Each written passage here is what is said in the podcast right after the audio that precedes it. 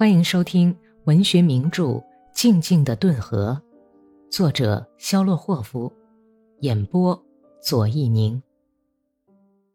第二百七十八集。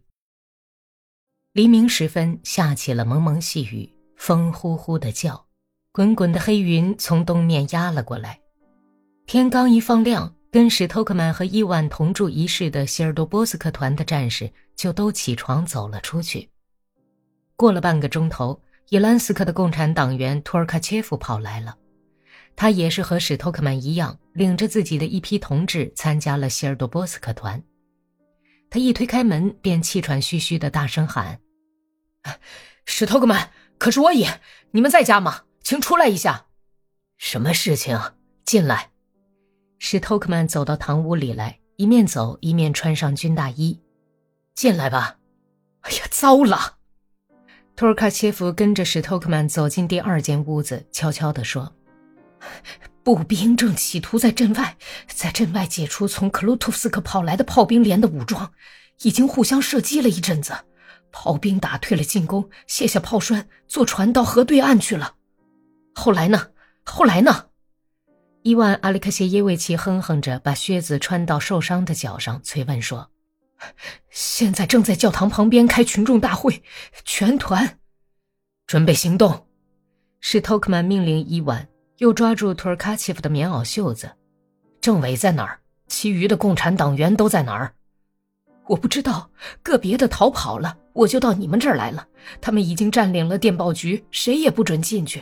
哎呀，我们就应该逃走，可是怎么个逃法呀？图尔卡切夫把手插在两膝中间，惊慌失措地坐到箱子上。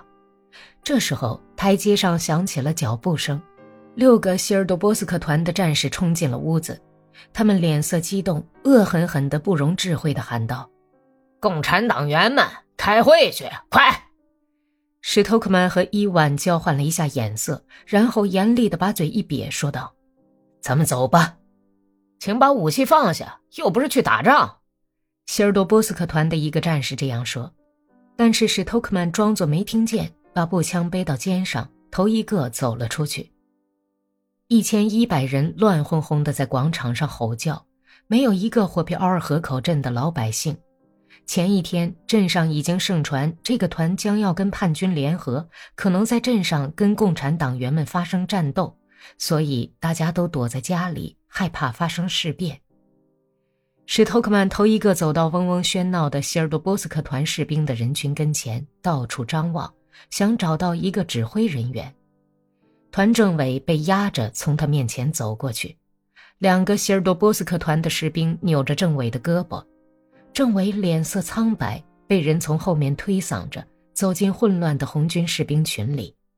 有几分钟，史托克曼看不见政委了。等后来再看到他的时候，已经是站在人群中间，站在一张不知道从哪家搬来的泥面牌桌子上了。史托克曼回头看了看，瘸腿的伊万·阿里克谢耶维奇正撑着步枪站在自己身后，那几个去叫他们来的战士则站在他的旁边。红军战士同志们，在这种时候，在大敌压境的紧急关头。召开群众大会，同志们，政委软弱无力地说：“人们不让他继续讲下去。”一片灰色的皮帽子像风卷起的波涛，在桌子旁边浮动；刺刀像灰青色的硬毛在晃动；无数的拳头向小桌子伸去。广场上响起愤怒、短促的像打枪似的呼喊声。这时候，我们成了同志了。把皮上衣脱下来。把我们骗够了，你们领着我们去打谁呀？扯着他的腿拉下来，打呀！用刺刀刺他。政委也该当够了吧？史托克曼看见一个身材魁梧、不很年轻的希尔多波斯克团的战士爬到牌桌上去，用左手揪住政委棕红色的小连鬓胡子尖儿。小桌晃了一下，战士和政委一同倒到站在桌子周围的人们伸出来的手上。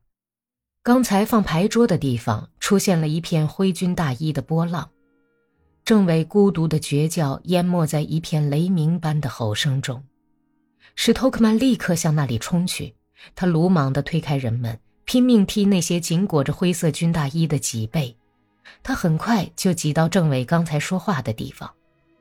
没有人阻拦他，但人们却用拳头和枪托子推他，打他的脊背和后脑勺，夺下他肩膀上的步枪，摘掉他脑袋上红顶的哥萨克皮帽。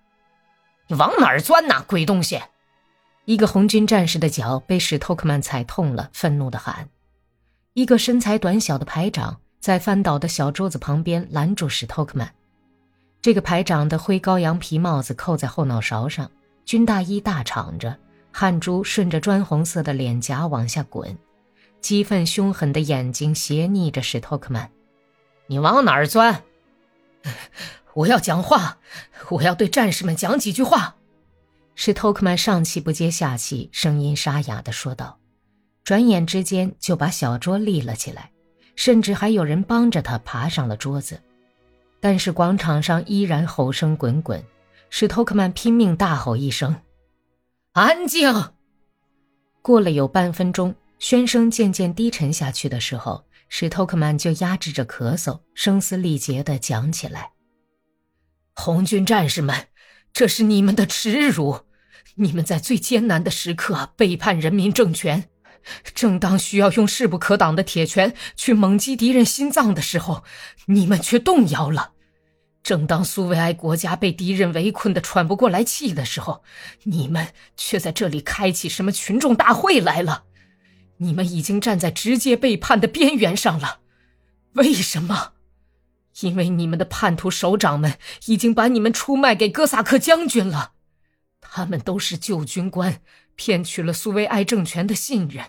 他们利用你们的糊涂思想阴谋，把你们这个团出卖给哥萨克。你们赶快猛醒吧！他们想用你们的手去帮忙绞杀工农政权。站在离桌子不远的第二连连长，从前的少尉为斯特明斯特尔端起了步枪。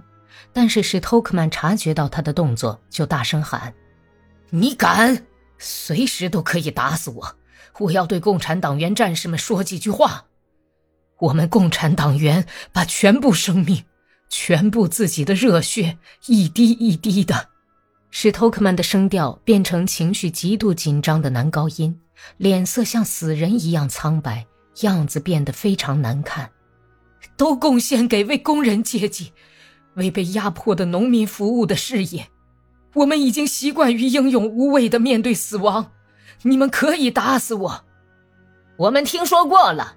你别再骗人了，让他说完。喂，别叫嚷了，就是打死我，但是我还是要说，你们猛醒吧，不要开什么群众大会，应该去打白党。